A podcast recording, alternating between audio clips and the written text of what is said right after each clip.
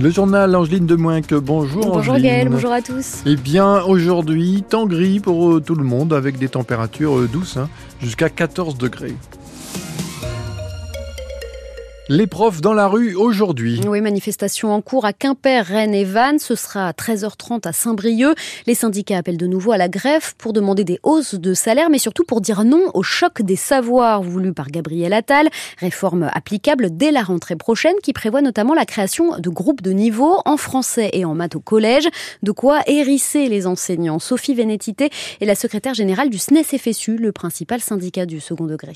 Tout simplement parce que ça consiste à trier les élèves, c'est-à-dire que vous allez prendre les élèves les plus en difficulté, les mettre dans le groupe des, des plus faibles, les mettre quelque part à l'écart.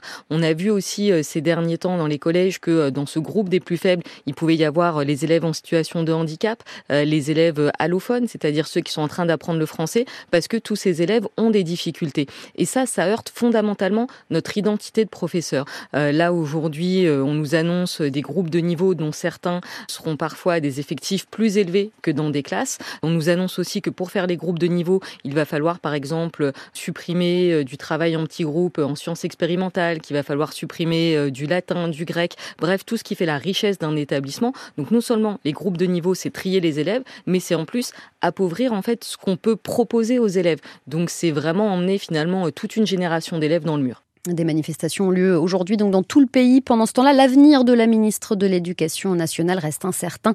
Confrontée à une série de polémiques depuis sa nomination, Amélie Oudéa-Castera sera entendue cet après-midi par les députés.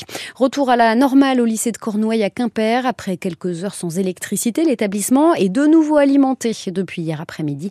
Cela n'a pas eu d'impact sur les cours, précise le directeur. Le président du comité d'organisation des JO de Paris, visé par une enquête, on l'apprend ce matin, le parquet national financier s'interroge sur les conditions de rémunération de Tony Estanguet.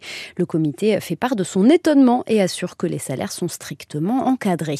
L'assaillant de la gare de Lyon présenté ce matin un juge d'instruction. Il doit être mis en examen dans la foulée. Ce Malien de 32 ans a blessé trois personnes au couteau samedi à Paris.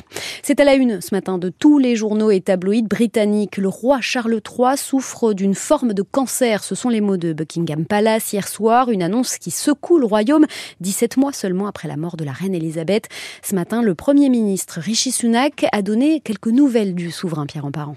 Sans donner plus de précisions sur la nature du cancer dont souffre le roi, un cancer découvert pendant son opération de la prostate il y a une dizaine de jours, on sait simplement qu'il ne s'agit pas d'un cancer de la prostate, le Premier ministre britannique Rishi Sunak exprime d'abord son émotion.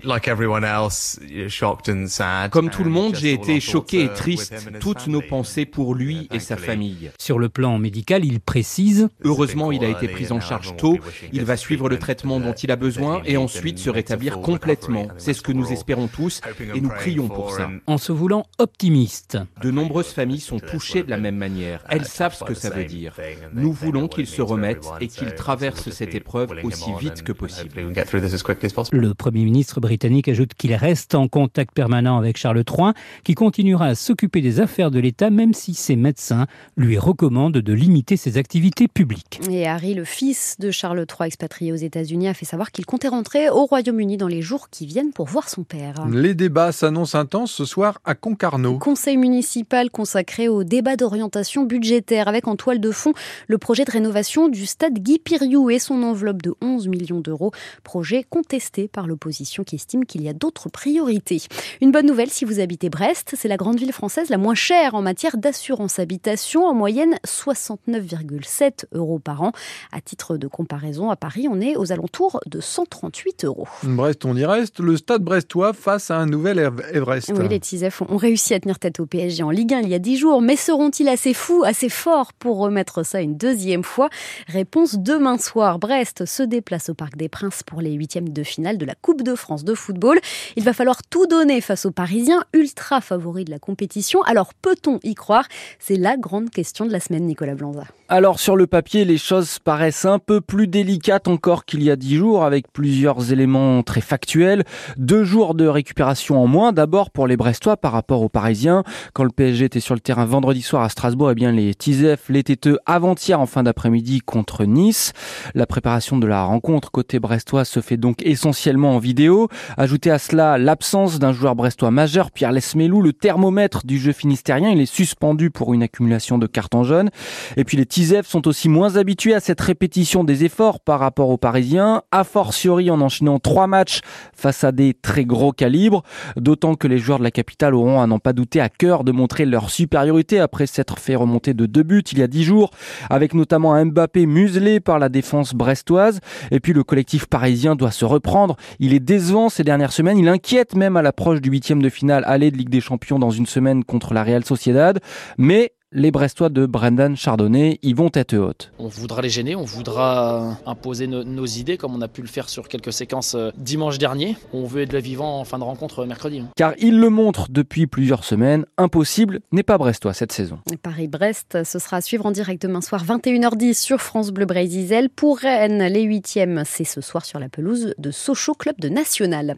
Il n'est plus qu'à quelques milles du mythique Cap Horn. Charles Caudrelier toujours en tête de l'Arkea Ultimate Challenge Brest matin à bord du Maxi Edmond Rothschild. Il abordera ensuite la dernière partie de ce tour du monde à la voile.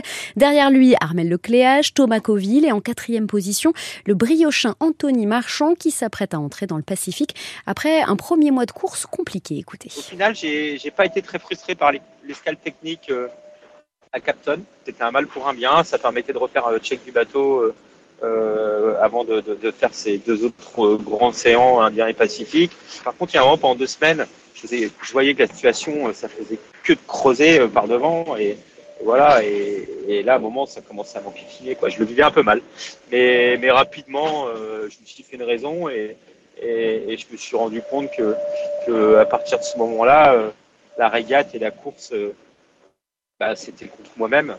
Et, le jour et le moment où j'ai commencé à réfléchir comme ça, bah, tout de suite, les petites frustrations se sont envolées et j'ai réussi à me concentrer sur, sur l'essentiel. Et c'est Eric Perron qui ferme la marche ce midi. S'il continue sur leur lancée, les premiers skippers pourraient être de retour à Brest à partir du 20 février prochain.